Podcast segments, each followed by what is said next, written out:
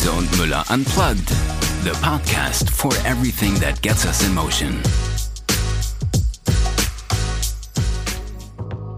Hello and welcome to a new episode in our podcast Riese and Müller Unplugged. My name is Julia Jankowski and on this channel we're talking to people working for and working with Riese and Müller and their way of working. So we will what we call disclose some back end stories. And today I'll be talking to somebody directly from Riese and Müller and not just anybody. It is uh, Markus Papke and Markus is head of innovation strategy at Riese and Müller. So presumably somebody who's heading directly towards the future. So I'm really glad to have him here in our studio. And first of all, Markus, Hello, good morning. How are you doing? Good morning. Yeah, welcome from the present. um, um, yeah, I'm, I'm, doing fine. Um, thank you. I'm happy to be on this podcast and to talk a little bit more about the topics I'm involved in. So you're still in the present, not in the future, as I mentioned.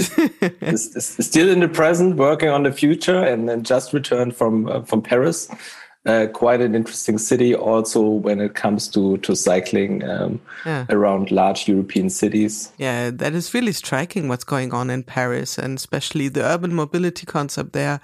Yeah, that's perfect.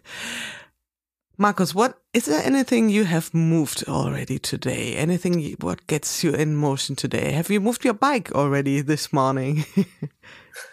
not not yet. Uh, la later, probably I will jump on my e-cargo bike, the load.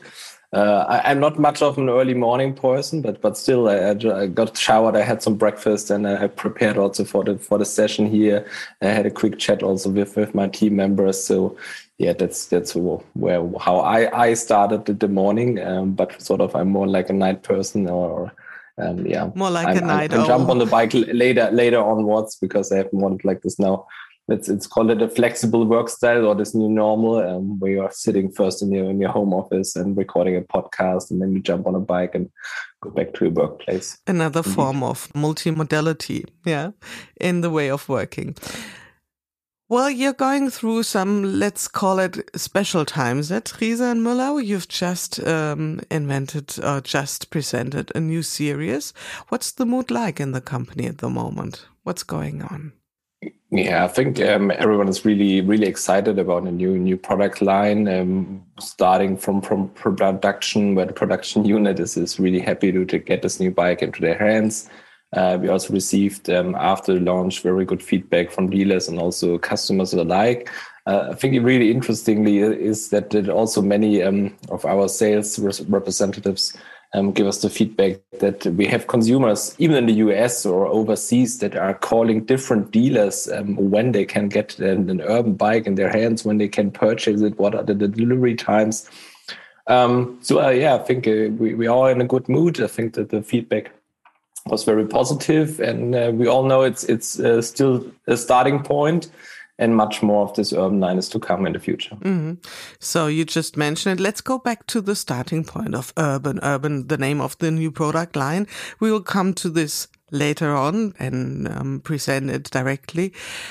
In uh, your company, in Riese Müller, you observe in a very, let's say, structured way what's changing in the market and not only in the market, I would even uh, say in uh, whole society. So what was your observation? What have you observed within the last month or even years? What has changed in terms of mobility?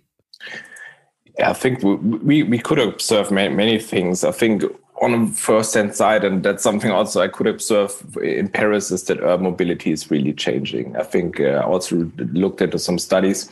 I think in Paris, particularly, they had like through the pandemic from 2019 to 2021, they have 67% more cyclists on the cycling mm-hmm. paths. Um, so you really see an absolute and massive increase that the e-bike is becoming more and more popular. I think the market also last year grew by 25%.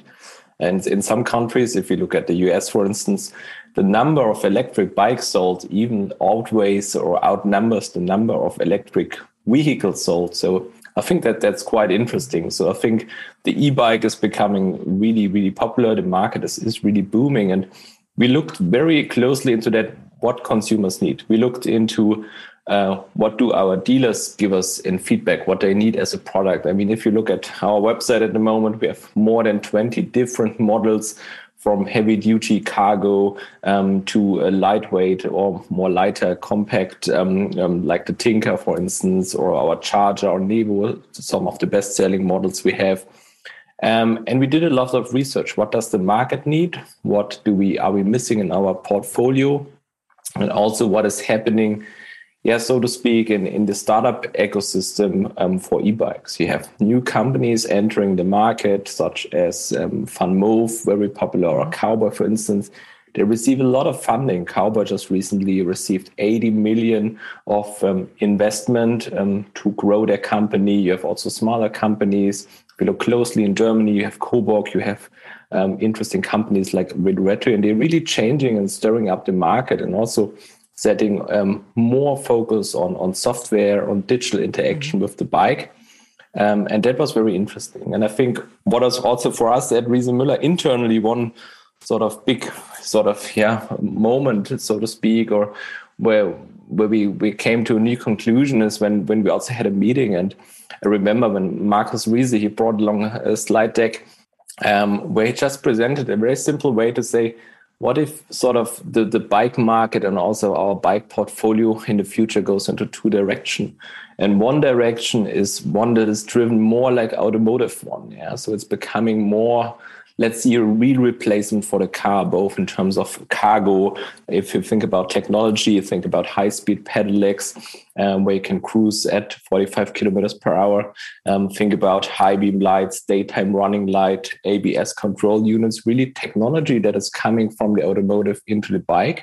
And if you stand in front of our Superdelite or our, our load, you really get a clear understanding what this automotive sort of likeness uh, feels like and is. And the second one, and I think this is something also where we're heading with this new model range is what if there's a also a need in the market and really the willingness of customers to have a e-bike which is like a bike. So really all these sort of mixing and combining um, yeah the best of both worlds so to say. The design the lightness the just um, really the good feel and look of, of, of a bike uh, with all the benefits of the motor support and and um, everything of, of, of an e-bike. And I think this is sort of where where our sort of yeah starting point was, where to say, okay, let's explore those both sort of directions. Mm-hmm. And also, it was clear that in this e-bike as a bike um, area, we were not involved um, too much at the moment, and we we needed to act in a certain way and and find partners and solutions um, to be attractive also to new target groups. And I think target groups, um, well, it's more like a marketing sort of definition, is also something we, we try to figure out also for our dealers. I mean, we were selling in Europe uh, through more than a thousand dealers. Um, how can they actually attract new target groups? Also, um, in comparison to other brands, which are only selling online or really are entering the market with high um, investments, and I think that was also interesting. How can we attract new new target groups um, beyond our current target group? Mm-hmm. So, talking these two distinct developments, urban stands more for a more minimalistic design. So, do you think it's a kind expression of a new, what we call zeitgeist? Uh, is there like a trend towards the beauty of less? Yeah, ab- absolutely. I think um, I think that, that that's you could say on the one hand side, it, it's it's it's an end result, and on the other hand side, it's also something many many consumers just expect. It's it's like I often said. It's uh, for comparison, it's like the iPhone. They have this "it just works" mentality, and um, inside it's absolutely complex. That also applies to an e-bike. But on the outside and for the user, it's just pure simplicity. And we also interestingly found um, one of the studies, there's a bike personality study conducted in Germany, and they have this urban biker, young urban biker prototype. And I think what is also important to understand, and what I think many also of our listeners um, in this podcast will find themselves in, people want an e-bike which is low maintenance, where you don't need to be an engineer or have any high technological knowledge to sort of yeah use this bike. It's it's just simple, yeah, and it's, it's also a certain statement in terms of, of style. And I think this um, you clearly see it. I think if you also look into Paris, it's it's not only their style of clothing, it's also their style of biking, so to say. So I think this all comes together, and I think it, it, it's a nice thing. Or also people really like it that a product is nice, and it's also something that also is in the feedback. The feedback is in many ways not always driven around well this is the most technologically advanced bike it's often like wow this is this is just beautiful beautiful colors mm. beautiful welding beautiful just integration and i think this this is something uh, we wanted to achieve and i think this really yeah sort of meets this new type mm. of zeitgeist so it's the idea of being effortless being easy being cool yeah being relaxed and the um, effortlessness is on the side of the customer, not on your side for sure. I mean, that's the high um, ambition for you. So within the last years, the trends has been within e-bikes, in my observation, just the other way around. So there were a lot of more functionality. So uh, cargo bikes you mentioned is have become much bigger, heavier, and so on. Do you see a contradiction within the two? Or is it like, as you mentioned before, the diverse, uh, so to say, developments within the bike industry and yeah, within your customers? Yeah, I think it's it's just um, the things add up very well, I would say, and I think you always need to compare what do I need which sort of bike for. I think that the the new product line be represented as something for more like a single user really cruising with with no or a few, little bit of cargo through the city, um, getting from from low to short um, to mid distances around the city. And if you compare this to uh, well a, a, cargo bike, which is there to maybe replace a car to do your grocery shopping, to transport two or three kids um, from kindergarten or to school and back. I think it's it's just well also in, in kilograms to be transported. It's just a different different set. And I think this this all blends very very perfectly together. I think, and um, clearly uh, also with this new what what we call optimal assist. Um, it's a new approach. It's um, saying, okay, you just need we have the right sort of performance. Um, um, and this is sufficient for what you need, but it's clearly not the right support to, to climb whatever mountains in the Alps or um, do downhill mm. racing. But it really helps the product to be positioned in a very good way. And as I mentioned, the good thing and the idea is that with our more than 20 models in our lineup, um, we try to position them in, in different areas. One is more for families, one is more for really the, the long distance, high uh, high speed pedelec um, commuter who's doing whatever 30 kilometers um, per commute every day back and forth. And I think that all blends very, very nicely together. But we, we also see that in the cities, it, it's just sufficient um, with, with what we have in, in the new urban product mm-hmm. line. Okay urban. Let's go back to urban itself. So what was the first reaction from the market, from the dealers, or if you have even received direct feedback from customers? So what did they say? What was it like the first reaction? I think the most interesting or very first reaction was when we first presented it internally. We had a, we had a sales meeting uh, a while back ago, and uh, we sort of entered the room and had some some some black linen over the new models and did, did a presentation and unveiled them. And then I think a big excitement was in the room, and, and someone said, Well, I will buy this, or wow, this is beautiful. Um, and I think this was a great momentum. And I think we will also um, see this now in the future. We also took the, the bikes to the first trade fairs just recently in Munich. Um, yeah, and it really attracts attention. I mean, there are also podcasters, Instagrammers, um, other other media outlets out there where it just attracts attention. Um, but I think that the real sort of feedback will come when we will have the the test bikes in store, because this is also really sort of where a, a big moment. We also did another meeting where we sort of um, went into the middle of the of the Odenwald um, into a hidden spot and um, offered some first test rides for prototypes and everyone was really exciting because I think that applies to all of our Riese bikes. We always say you need to test ride a bike. And then I can see no one who hasn't got a big smile on his face when he's test riding the bike. And this was also, or is also true for the new urban models, uh, because it's just a nice feel. You don't hear the drive unit, You don't feel it. It feels very agile, quick, and stiff. Um, it's just just fun to ride, and it really combines also from the from the pedaling assistant the feel of a bike with really the power of an e-bike. Mm -hmm. For those of our listeners who haven't had the chance to see the new product line, maybe we should introduce it a little bit more precisely. So what is the name? And maybe make like a like a imagination. Imagine we would go to a, a sales room and would find the two models. What would be striking immediately? What would be especially appealing? Yeah, I think um, yeah, just starting. I think we we have this new product line which we call the Urban line, and um, if you find it, we don't write Urban. We just sort of yeah compressed it into these, three letters UBN, which is still spoken Urban, and we just launched the first um, models. Uh, one is the Urban Five, and the other one is the Urban Seven. Um, these are the two models we are offering as a starting point. The Urban 5 has a high uh, top tube. Um, the Urban 7 has more like a lowered top tube.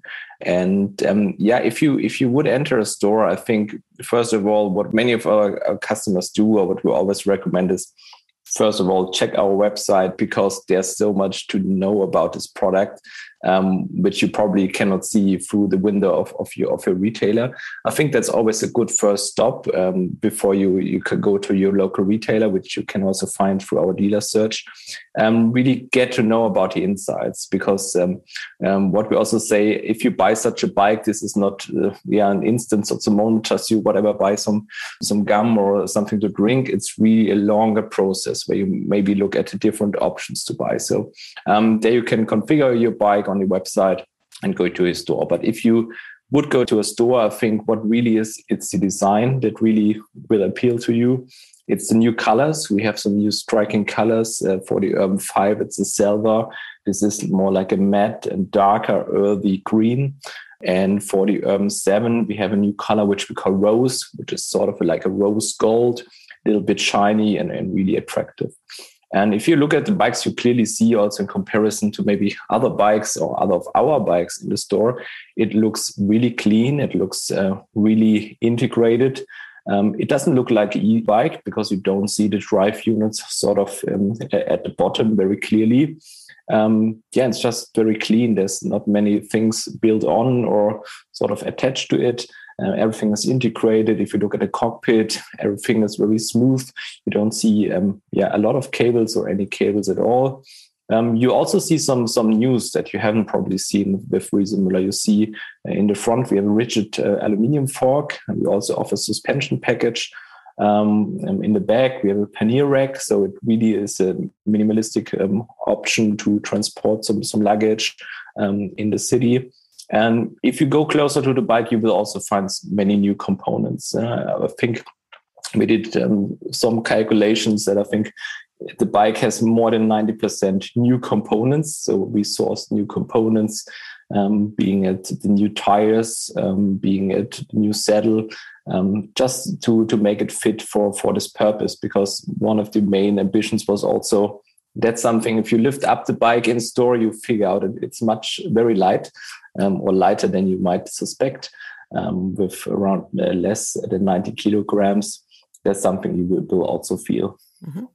Have you ever thought about building a own brand for this product line? Because it, it has the potential. I mean, it's it is different from the other bike models you have. Or was it never a thought you came across? Clearly i would say that we discussed many many options in, in the beginning but i think it was always very clear that um, that we wanted to integrate this into our Riese Müller sort of brand or Riese Müller um, as, as a company because I think what we also wanted to follow is is really the clear Riese Müller DNA, which is perfect engineering, great components, uh, absolutely great product promise, high sort of yeah. Um, no, no, maintenance and um, really to, to to go there wherever you want. And i think that was interesting for us or just important to say because also in the past if you go back there have been some times for instance blue label we had some different brands and then later on we integrated them. I think that really sort of gives us also a fresh um, yeah approach to to new target groups and really perfectly blends in. Yeah? because there are also products in our lineup, which are a little bit comparable, so to say, if you think about a roadster. Um, so there are some some some products in the lineup which also fit there. Um, and we also did some smaller sort of um, yeah, let's say changes. For instance, if you look on the frame, the Riese Müller um, sort of decals are more like in the tone and tone. Um, on the head tube, we just sort of minimized it to the end. Normally, you have this R and M eh, on the top tube very prominently. So we just try to reduce some things very slightly um, to really position it perfectly in our portfolio. Um, but but we think that we have such a strong brand and strong product DNA that it's just a perfect fit to integrate it and presented as a Riese Müller urban. Mm. Speaking of components, you chose a new drive system, and the name of the drive system is Fazua. And I have to admit, I was completely misled with my assumption where it comes from. Maybe you can tell us the story of Fazua, which is not easy to, but no, I don't want to spoil. Your turn. yeah, it, it, indeed. Well, well, Fazua, that, that's really a big and really exciting step for us. Um, they are based in, in, in near Munich in, in Ottobrunn in Bavaria. Um, they're also a company which has been founded in 2013 by a couple of friends, which just really wanted also to, to reinvent the bike drive unit and really make it lighter, smoother, and just perfectly integrated and, and not so visible. And and yes, the the brand name Fazua, it, it really is derived from sort of the Bavarian uh, word. If, if you're riding along and, and, and, say ride on, in, in Bavaria they say Fazua. uh, so really go on. It's really they're saying in their in their accent, in their local accent. Um, and I think that that's quite a quite a nice story about them. Um, and well, they they really have also this approach to, create create better rides, as they say. And I think that's something the new drive unit um, absolutely uh, fulfills. So you consequently decided to choose components and stuff which fit to the customer's need and not looking what is your existing supply relationships, which I find really striking. It was like, for me, maybe tough decision yeah? On an entrepreneurial side. Yeah, indeed. But I think the starting point was really what when we go back to this uh, this slide deck where we saw okay there is this market or we want to enter this area of e-bike as a bike and then we looked into our portfolio and figured out okay what do we need and um, at some point we had many discussions with many suppliers i think it's also important to mention that many of our existing suppliers sort of find themselves at the bikes, um, being at Schwalbe for their tires, um, being at Satori for sort of the stem and other parts. I think um, we really uh, looked into into many existing suppliers, but at some point it was also clear if we want to head into this direction of lightness of integration, um, we need to sort of scout the market for for new solutions. And I think was just a perfect um, fit at the time that really Fazua came across and say, okay, we have something in our pipeline. It's it's a new product. We call it Ride 60. It really is this nice combination of um, really powerful uh, drive unit with 60 newton meter and torque, um, and in, integrated or we also take out battery, and it just perfectly uh, fitted. And I think what was also important at that point is that I think Fazua and, and Riese Müller also shared a common philosophy, both in terms of really perfect engineering both with this approach to made in Germany um, and also looking into the same topics. We have the same understanding about the future of mobility. Um, we have the same understanding about sustainability. Um, for instance, um, we are both working with Sustainabill, a platform where you can integrate all your suppliers to get more transparency. Um, yeah, so we had a fit on, well, I think the personal level, um, because also Fazua is sort of a founder story like Riese Müller is. Mm. We had a fit on the product level and we also had a fit on many other strategic levels. And that's how how all came together and really what powers this e-bike. Mm, sounds like a perfect match. Yeah so you have like a really an outstanding product with urban and I reckon people are crazy to get it. I mean, at the moment, it's even any kind of e-bikes is really highly sought after. What about delivery times? What can you promise, or at least uh, what is so average to expect? The, the good news is I think it's it's much faster than than um, purchasing a, a car. I think these days you have to wait um, more than a year or year and a half to get a new car. Uh, so rather go for an e-bike. Um, we aim uh, for summer this year. So in, in summer 2020, um, we aim to have this product in, in store and also um, ready ready for sale. Um, we will have some test bikes um, in stores um, earlier so that uh, consumers have the opportunity to do a test ride. I think what is also interesting um, that you can really configure this bike to your liking. And I think there's maybe also difference to other products out there. We have um, uh, three different uh, frame sizes to really perfectly fit to your, your body body length and, and body sort of um, parameters. Um, we have different options in terms of color, in terms of uh, functionalities. We have the suspension package. You have different options for lock. And I think that's um, also very nice. Also important to know is that um, this year we uh, are also only uh, selling it in Europe. Um, and at a later point, we're also thinking about overseas market. We also know they are really um, keen to get this product, um, but then we have to wait some uh, certification uh, processes to be able to ship this also to, to international markets to, to apply our regulations.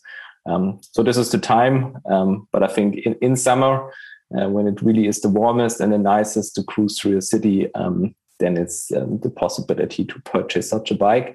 Um, and also, if you purchase a bike, you can really do this through our website with the configuration. And you get also what we call the production status. So you can go on our website and really um, put in a code, and then it will tell you back, okay, in this calendar week, your bike will be with your dealer mm-hmm. and will be ready to ride. So we have a clear transparency um, mm-hmm. for for all um, our our customers. But clearly, um, as everybody currently sees with other products, supply chains are really disrupted and sometimes also disturbed. Um, but I think we do our best to um, bring every bike to every customer who, who wants it. So, good news for our customers. There's another important topic within, um, yeah, urban, not only urban, but all your e-bikes. And that's the keyword of connectivity. So would you say there is just like a small incremental step within urban, um, in terms of, um, connectivity, or is it more like a big leap? I think it's quite a big leap forward for, for us as a company, but also for, for the users.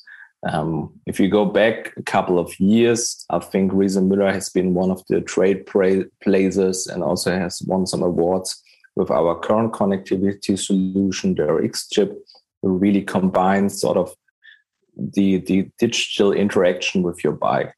And I think what is also very important to note is when we sort of started with the RX chip, our connectivity module, we started really what is the biggest pain of our consumers? And the biggest pain was, well, I fear that my bike will be stolen, that I cannot do something about it.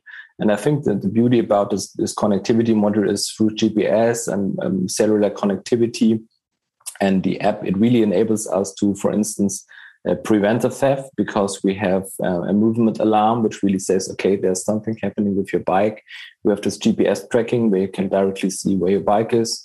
Um, we also have an um, sort of automatic uh, drive statistics where you can see how much have I been riding and how many uh, CO2 have I been saving. And I think with the urban line, we also took this to a new level. First of all, every bike comes with a connectivity module. It's a new type of RX chip, which we developed uh, closely with a partner in Estland, uh, which is CoModule. It really is directly integrated into the drive unit system. So it speaks through the CAN bus protocol, which means you get much more data out of the bike.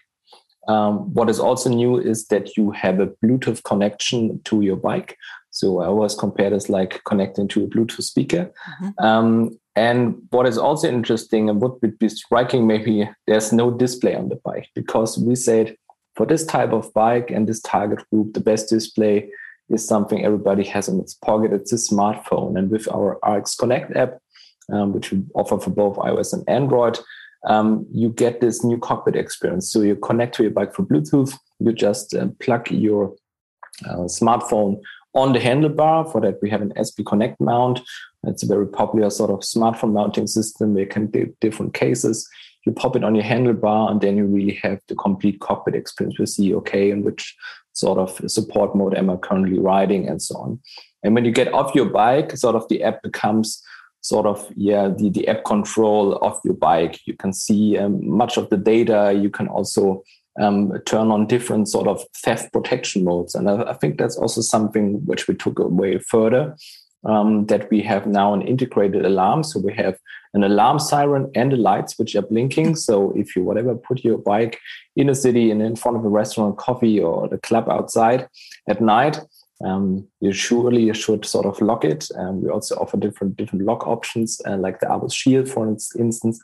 And um, but if someone would sort of yeah try to steal the bike, it will really try to avoid that by having a loud, noisy 90 decibel alarm and the blinking lights.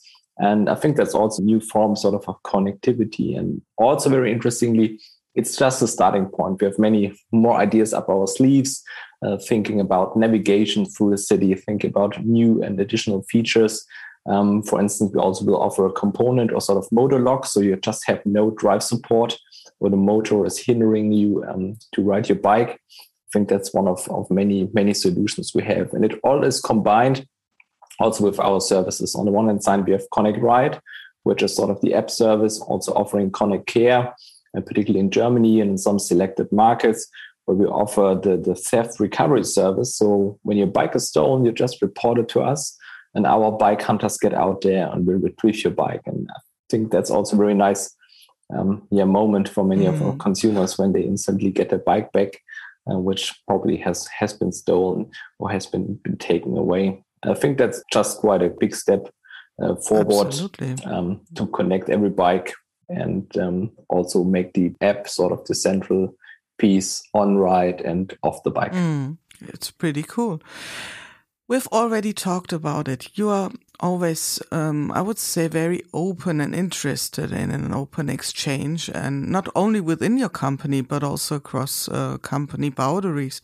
How did you proceed within this um, project? Was it more like a traditional routine uh, development process, or was, was it more like a interdisciplinary um, team building or team process. How would you describe the invention of urban?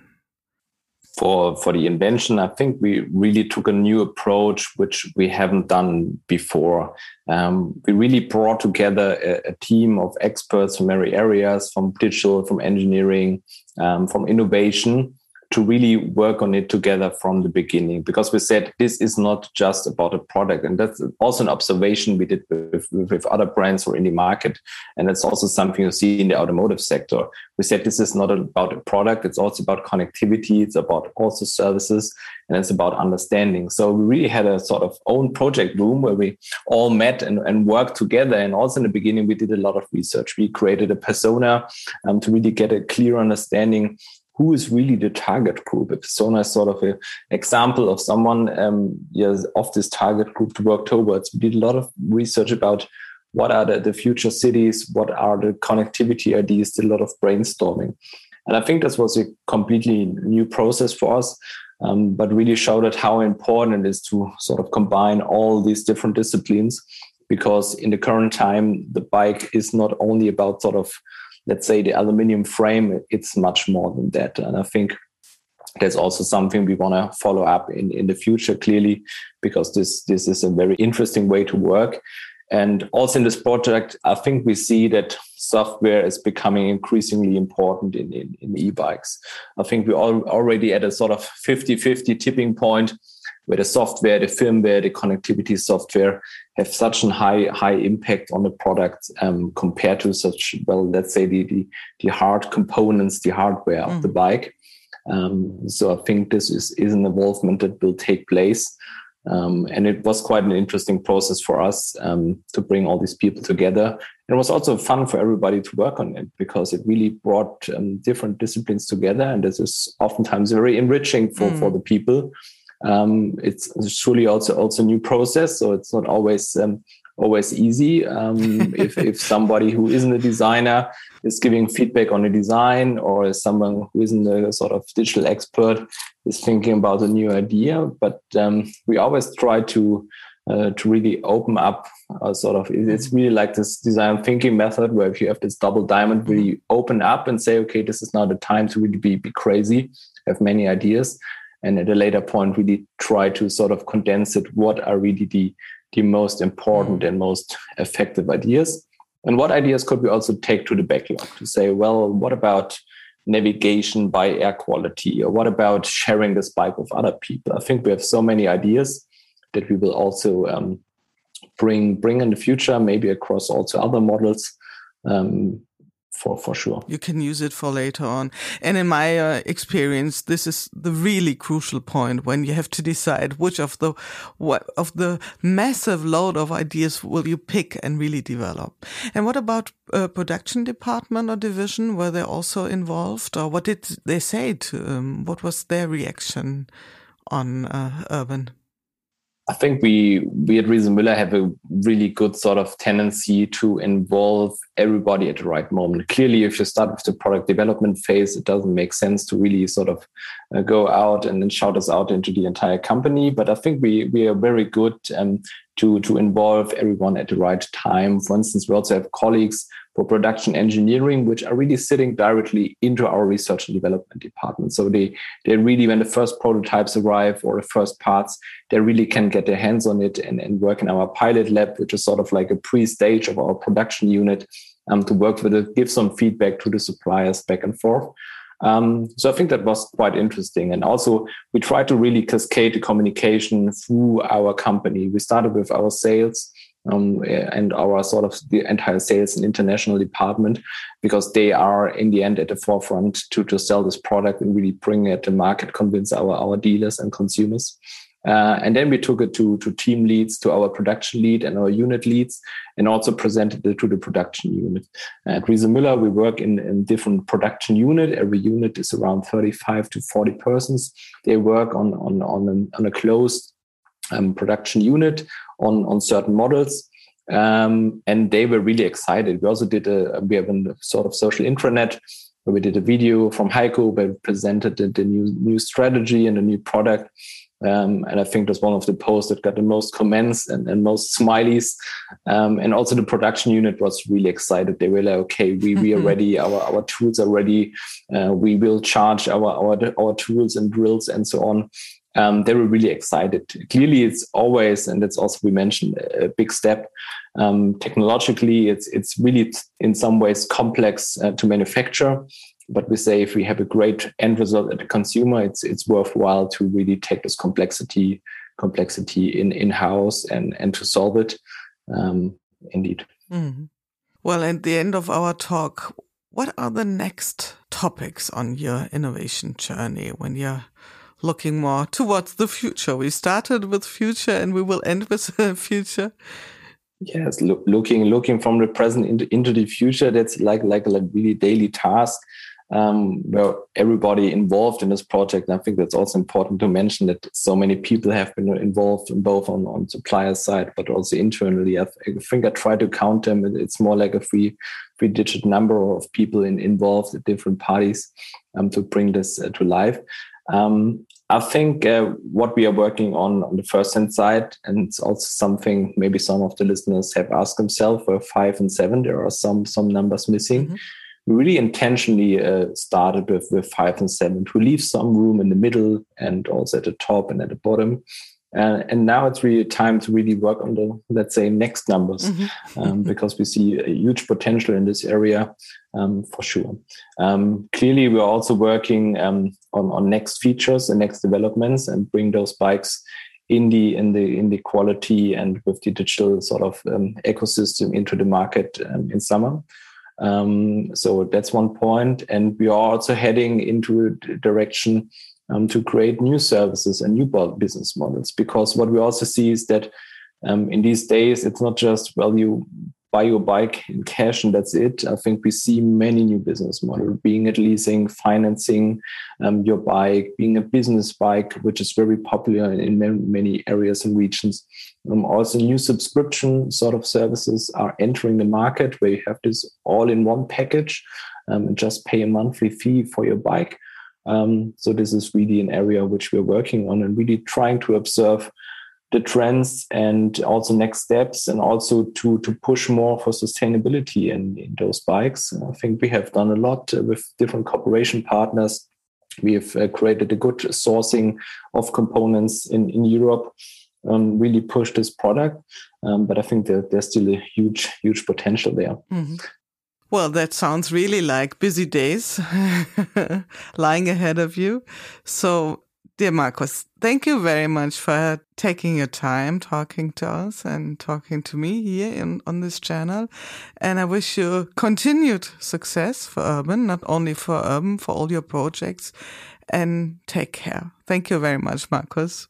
Thanks for having me. Thank you. Riese und Müller Unplugged, the podcast for everything that gets us in motion. If you want to hear more, be sure to listen to our other episodes.